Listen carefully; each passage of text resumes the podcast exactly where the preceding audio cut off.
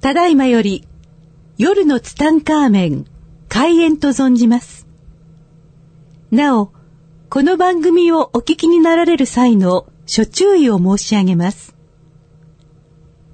ひとーつ、アホーになってください。ふたーつ、大の爆笑をしてください。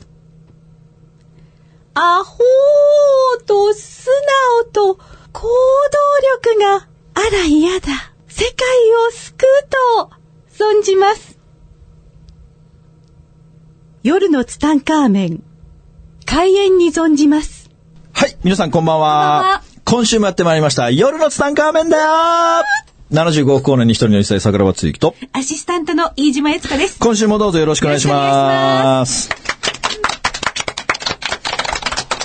はい、悦子さん一週間早いですね。早いですね。あっという間。あっという間にね、ビューティービューティーです。寒いね。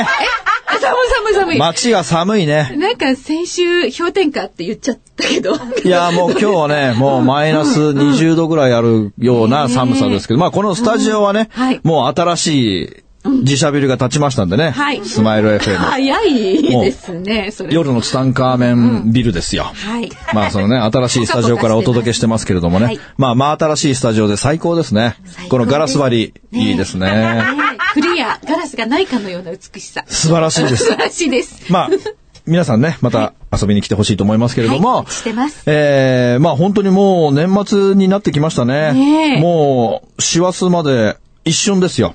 はい。もう気がついたら正月。うん大王の12月っていうのはいかがですかもう12月ね、うんもう、息つく暇もないですね。本当にもう、行事がたくさんありますね。はい。まあ12まあ月。まあ、あっちこっち引っ張られてね。そうですね。もうありがたいですようんうんはねい。。で、まあずっとね、僕はあの、師匠の話を引っ張ってきてもう半年ぐらい本当だ。師匠の話をしようしようしようしようと思いながら、あなたに言ってますねまあ話せないまま時が過ぎていってるんですけれども、 あのー最近僕ずっとね、ええその映画の話をしようと思いながらね、はいまあずっとんうん時がだけが過ぎていきなが ら、過ぎていきながら あのー結構ね、はいあの飛行機に乗ることが、うんうんまあ海外行った時とか、はいこのロングランナー飛行機の中とうかね、んうんうん結構映画を見るわけですよ。はい、最近なんかヒットありました最近ひ、僕はねえ、スター・ウォーズが大好きなんですよ。はい。もう、スター・ウォーズ、エツコさん、スター・ウォーズ、スターウォーズ。スターウォーズ派となんかもう一つありましたよね、当時、ね。スタートレック違う違う。 なんだっけ忘れちゃったけど。あの、スターウォーズってお男男の子がすごい好きだった。男の子がすごい好ですきだった。小学校とかね、うスんターウォーズ男の子ああ、わかった。じゃあ、スター・ウォーズ見たあれだ。人気があった羊の羊たちの沈黙だ。違うなんかそれ は。あれ何それ全然違う。レクター博士だよレね。クター博士ね。んうんあの、脳をメスで切って食べちゃう。そうやつですよね。あれは強烈でしたね強烈でした。強烈でしたね。えまあ、そんなことはいいんですけどはい、スター・ウォーズ、僕はね、スター・ウォーズ大好きなんですよ。あはい。もう、スター・ウォーズが好きすぎて、もう僕が、オビワン・ケノービですよ。あ、あ、あそうなんですね。うん。それでね、あのー最新作は、はい今月12月、12月15日だったかな、スター・ウォーズ。はい詳しいですね僕はもうね、初日に見に行きますよ。おーはい。で、その前にね、あのーローグワンっていうスター・ウォーズの、はいうんなんかこう、なんていうんですかね、スピンオフみたいは。ないうん。やつがあって、うん。もう絶対面白くないだろうと思って、僕は映画館行かなかったんですよ。うん。はい。これを、うん飛行機で見たんですよ。おーはい。これね、うん。やばかった。僕の中では、うんスター・ウォーズの中での最高傑作ですね。ええやばいです。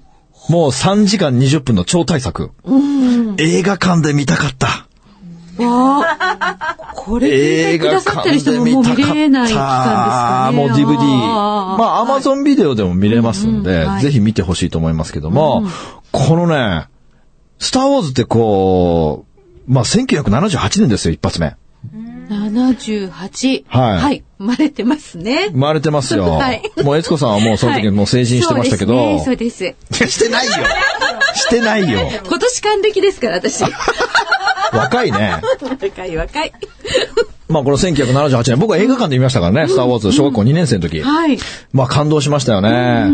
でね、この位置づけ的にはね、このローグワンというのは、はい僕らは小学校2年生の時あの、まあ、一応スターウォーズ、あれが4なんだけどね。あの、僕が小学校第、第1作目、はいだから本当はパート1だけども、後から次から次へとさ、いその過去の話ができちゃったから、ねえねえうんあれがもうシーズン4になってしまったんだけども、位置づけ的にはあのシーズン4の前なので、はいまあ3.5ぐらいなんですよ。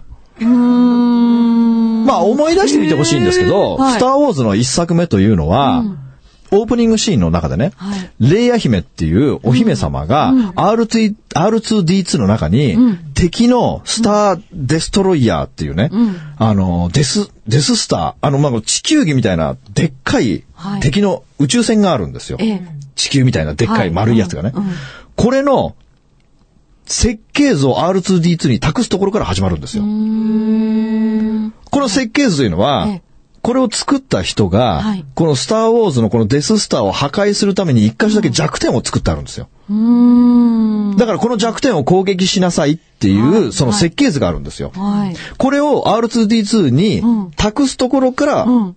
小学校2年生の時のシーズン4が始まるんですよ。うん。うん。で、このローグワンっていうのは何かというと、うんこの設計図ははい、どうやってレイヤ姫が入手してきたのかっていう話なんですよ。うん最高に面白いです。皆さん借りましょうね。もう最高傑作ですね。もうこれ、だからこれ見る前に、うんその、しえー、シーズン4。はいこれを、まあ新たなる希望ってやつですけど、これを見てからローグワンを見ると、はいはい面白さがはい75億倍 です。もう相当面白いです、もうこんな面白いもんないぐらい、もう最高に感動しました。だからこの12月のスターウォーズはもっと面白いといいなと思ってるんですけどもね。あー。あーだいぶスターウォーズ少年だったんですかあ、もう大好きですなんねか。こう、マント羽織ったりとか。あ、もう大好き。ライトセーバーとかね、ややっっててままししたたね。もう学校ではもういつもやってましたね。うんうん。もうスターウォーズが公開されるたびに、もう新聞紙を丸めてはい、学校でやってましたよ。なんかその都度いろいろまたね、できてくるでしょグッズがね。そうなんですよこちらね。もそうだし。私あの飛行機でもたまたま、どこからだっけな。ニューヨークの帰りかな。スターウォーズ飛行機乗りましたよ。いいですね。いいでしょで、ヨーダ、ヨーダさんいるんですよ。ヨーダさんが行くの。はいはいで、ヨーダさんと写真を撮るっていう。ああ、いいです機内で、ね。はい、そうなんです。最高ですね。まあそんな機内の中でね、結構映画見ましたけどもはねい、あのー、面白い映画がほとんどなかった。え最近っていうことないですね。こう、僕の中でヒットしたのはこのローグワンだけで、あとはみんな面白くなかったですあねらま。残念ながら。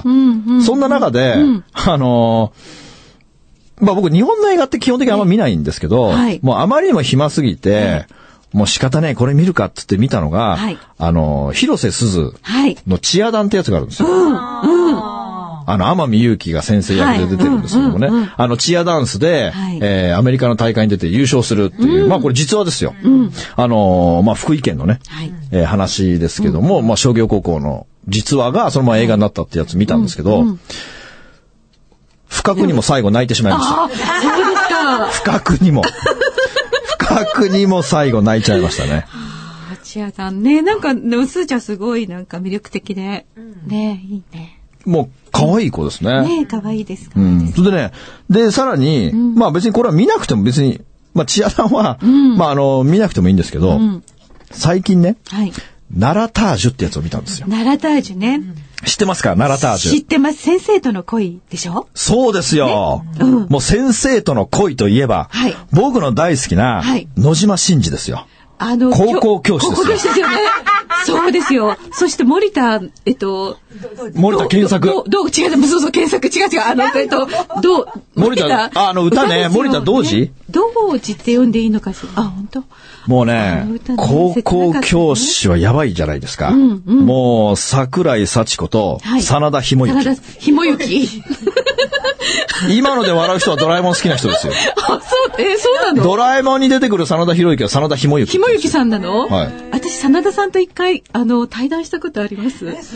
いやらしいですいね。やらしいですか、はいあの、科目、どう、どう言ったらいいんだろう。あまりお話しされない方で、なあーかなかうんうん。で、私入社1年目だったから、非常に厳しかった。ですけど、はいそれを助けてくださったのが、その時の監督の、あの、送り人の監督、どなたでしたっけああ、わかりますか送りも人もっくんもっくんね、もっくん出たんですけど、あれを、あれってすごい賞をね、総なめにした監督が、今出てこなくて本当申し訳ないんですけど、あの監督さんだって、その時って本当にまだ駆け出しだったんだけれども、1年目の私をサポートしてくださって、自分でお話を展開してくださるっていう、なんてこの人、そのお気遣いができる素晴らしい監督さんなんだろうと思ったら、どんどん伸びていって、ああやって賞を取ったって言って、なんか大おお人柄ですねって私は本当に。そうですね思いました。はい。で、さな、さなひもゆきさん。あの、 送送り人送り人の話はになっねちゃううん、あの、僕とダブってね、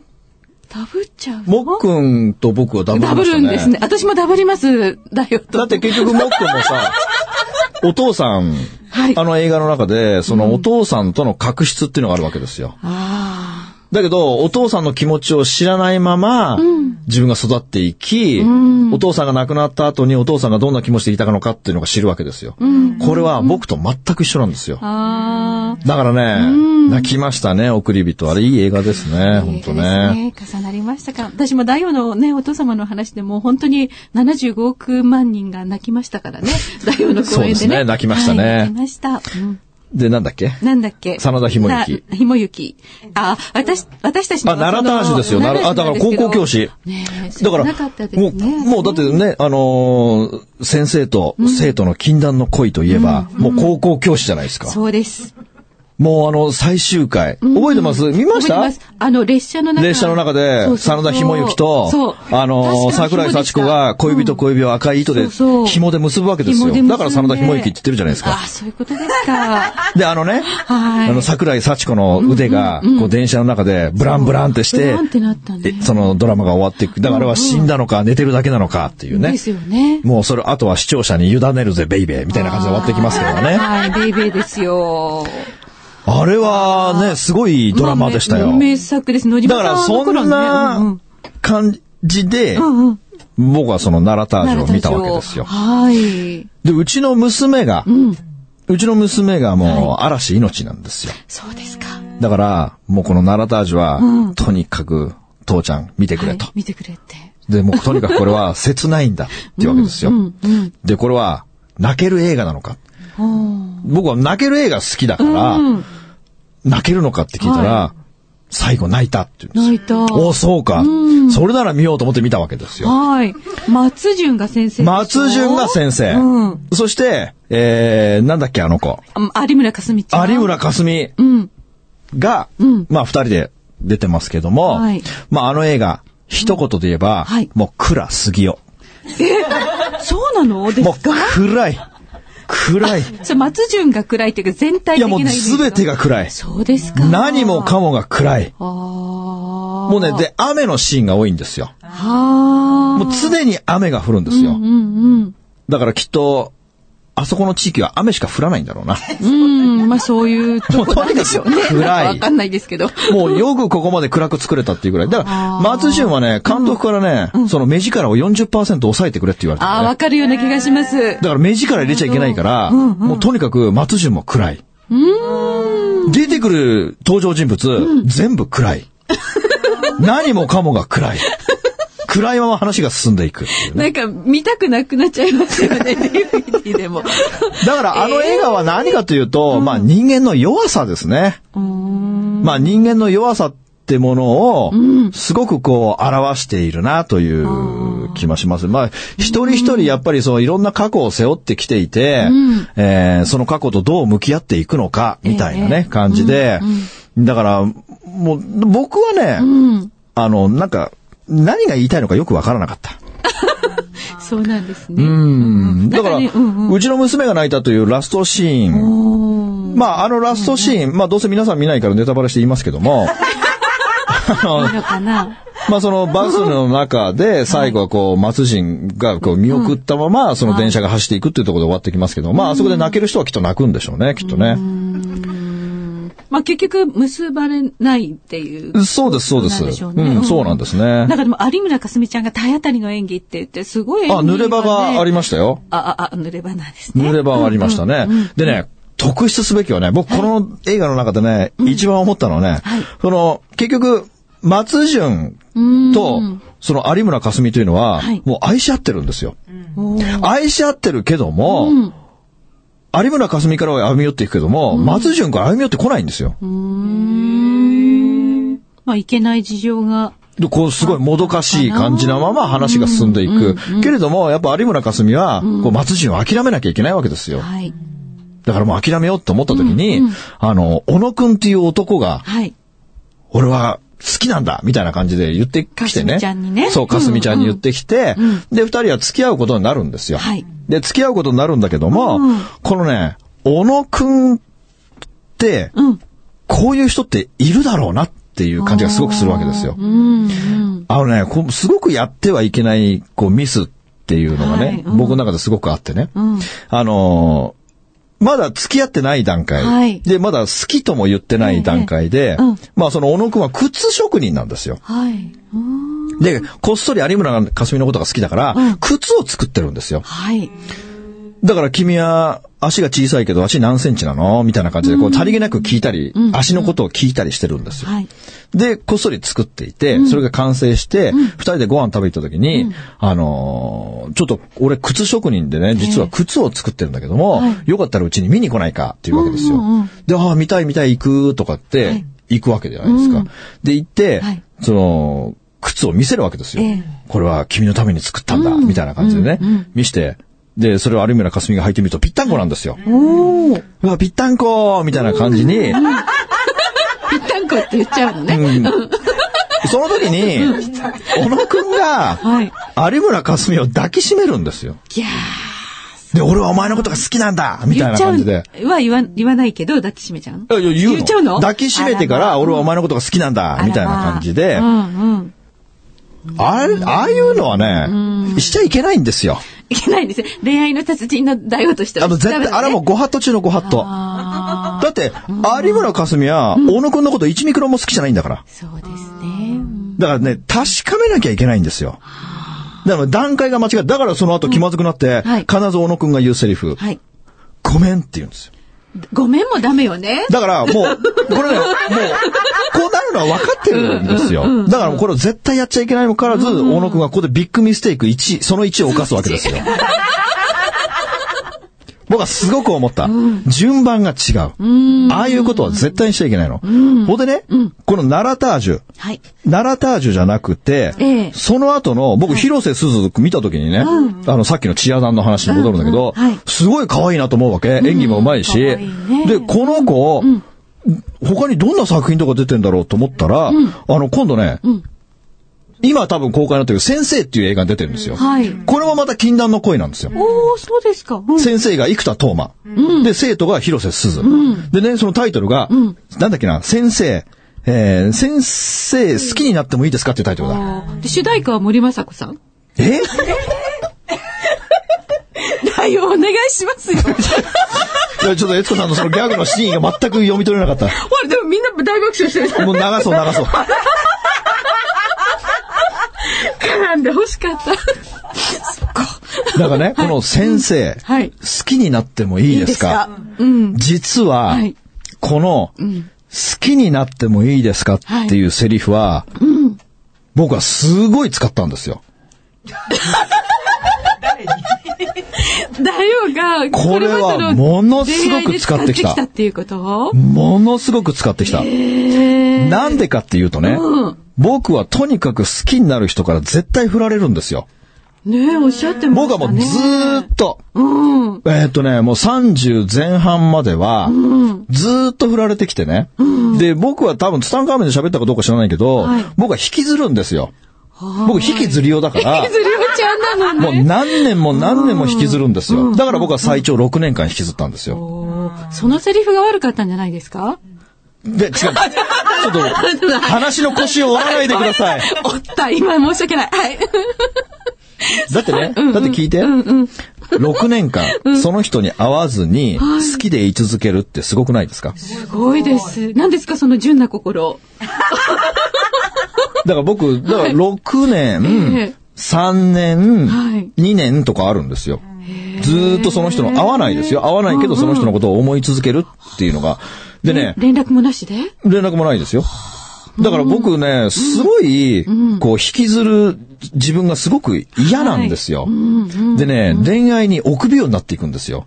だから僕なんかこう、いつもこう震えてる感じするじゃないですか。なんかうん、い何つもかね、震えてに、ますよね。何かにこう、小鹿のような怯えるかのようわなか。ります、わかります。 怯え感。そういうのが僕すごく嫌で、自分が本当に好きになった時に、相手から振られた時のこの凹み度っていうのは半端ないんですよ。うんでね、もうこの、僕の振られ話したらね、もう振られ話でロックンロールですから、どうだったっけちょっとごめんすごうんくうんはい、いつまでも喋れるけどもね、思い出深いのがね、はいあれは何歳だろうか。31か2とかそんな感じの時にね、もういい大人ですよ。ものすごい好きだ、好きでねな、超ラブリーだった子がいるんですよ。はい。でね、これも忘れもしない12月23日に振られたんですけど、12月24日にね、ディズニーシーに行く約束をしたんですよ。はいもうチケットも買ってて。うん。でも明日ディズニーランドだね、みたいな、ディズニーシーだね、みたいな、もうラブリーだね、みたいな感じで行った時に、その前日の夜に電話かかってきて、はいで、明日ディズニーシーだね、もう超楽しみだよ俺、みたいな感じで、ごめんとか言うんですよ。おーえ、な、な、どうしたのどうしたのって言ったら、実は、私、もうあなたと付き合っていけない、みたいな感じで。っあー、クリスマスて前い夜うか、昨日の夜一緒にいたじゃん、みたいな。あらあの暑い夜は何だったのあみたらいな。まあ。意味がわかんないわけですよ。そうで僕は振られるわけですよ。うわー、かなりなハーもトうブレイクそでのすね、ねそれ。、この凹みっぷりは、ちょっと尋常じゃないんですよ。もう本当に尋常じゃなくて、で、僕はね、もうこういう思いしたくないと思ったんですよ。だってあんなラブリーだったにもかかわらず、だって何時間か前までラブリーだったんですよ。何が起こったんです。いや何が起こったのか意味わかんないうんうん。だからもう二度とこんな思いはしたくない。はい。だから、まず、本当に俺好きになっていいのか確認しようっていうので、へちょっといいなと思った時に確認するんですよ。俺さ、好きになってもいいって。その相手の反応を見たら、好きになっていいかどうかっていうのはわかるんですよ。何ですかその石橋叩いて、もうひたすらだからも叩ういてる感じ。怖いの。怯えちゃってて。もうガクガク常に震えてて、喋れないし、みたいな。おどおどしてるの。なんか、私もどう言っていいやら、周りのギャラリーもど う、だ、誰の話なのかなって思いながら、うんだから、このね、好きになってもいいですかっていうセリフをね、すごく使えるんですよ。相手の、これね、使っていけばね、相手の反応を見たときに、あ、好きになっていいんだなとか、すごくわかる。だから僕ね、これ本当何人ぐらいに使ったかわかんないぐらい、あの、自分に自信がないときはずっと使ってた。だよね、女性から言わせると、はいあの、その質問って、はい。ちょっとクエスチョンかもしれない。絶対そんなことないですよ。そうですか、はいどうですか皆さん。うんいや、その時にすぐ答えられない、皆さん。そうそですよの答えられないのが、うん嬉しそうにしてるのか、困ってるのか、相手の表情を見たら全部わかるの。だって気があったら、うわ、嬉しいとか思う。好きな人から、もし自分がその人のことを好きでいた時に、俺さ、好きになってもいいかなって言われた時に、超嬉しくないやばい、俺もワクワクしてきた。みたいな。だよね。なんか、ますごい意外なんですけど、仕事でどんどん失敗しててタフじゃないですか。はい恋愛に対して心がタフじゃないのいや、で。それは、そういうボロボロな経験をたくさんしてきたから、もう嫌だって思ったの。こんな思いは。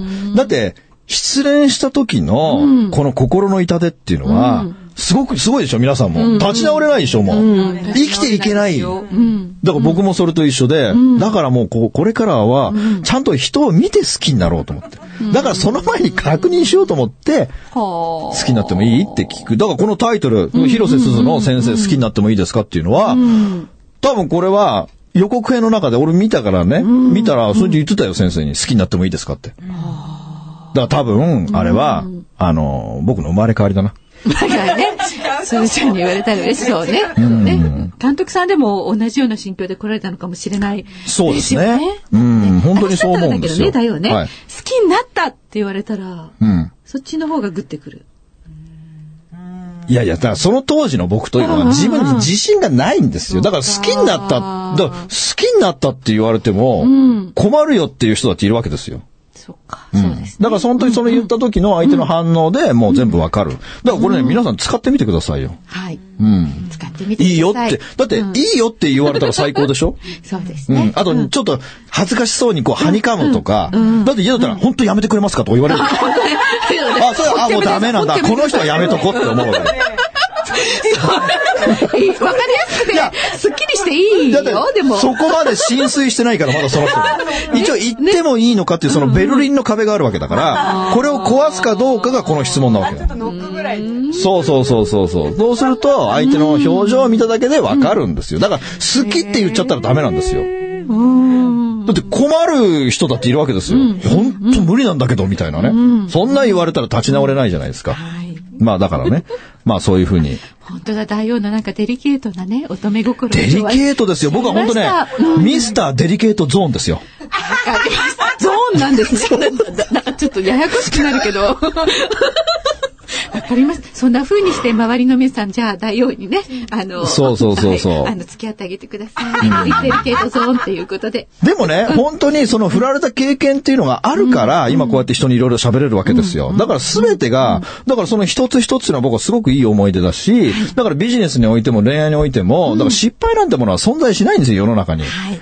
自分に向かなかったってことが分かっただけであって、だって絶対そうですよ。だって本当に世の中の成功者なんてのはさ、本当無限に失敗してるわけですから、失敗すればするほど成功に近づいていくわけですよ。だからまた一つ成功に近づいたと思えばいいわけであってね。だからビジネスにしろ何にしろ、もうお、もうチャレンジしてほしいわけですよはい。みんなね、もうチャレンジするのがね、遅すぎる。もう、遅すぎるもうひらめいたら GO だから。もうひらめいた瞬間にもうひろみですよ。ね、久々に聞いて嬉しい。ありがとうござやいまっぱす。ひろみ GO だからね、感じたら GO ですよ。うん、感じたら5うだん、。一時悩まない。もう悩む時間がもったいない。うん。うん、恋愛にしろ、ビジネスにしろ、もう気がついたら GO ですよ。はい。この行動することでしか人生は変わらないので、もう躊躇して考えるだけで、もう時間も過ぎていくし、そのビジネスにしろ恋愛にしろ全部チャンスはね、旬が過ぎていくんですよ。だからもう今しかないわけですよ。勇気を持って突き進む、やっていく、それでしか方法はないんです。はい。リスナーの皆さんわかりましたかということで、今週も時間がやってまいりましたので、残念なが ら、皆さんとお別れの時間がやってまいりました。しみしみ。ということで、今週この辺で終わりたいと思います。皆さんさようなあらり。がとうございます。この番組の提供は、自由が丘パワーストーン天然石、アメリの提供でお送りしました。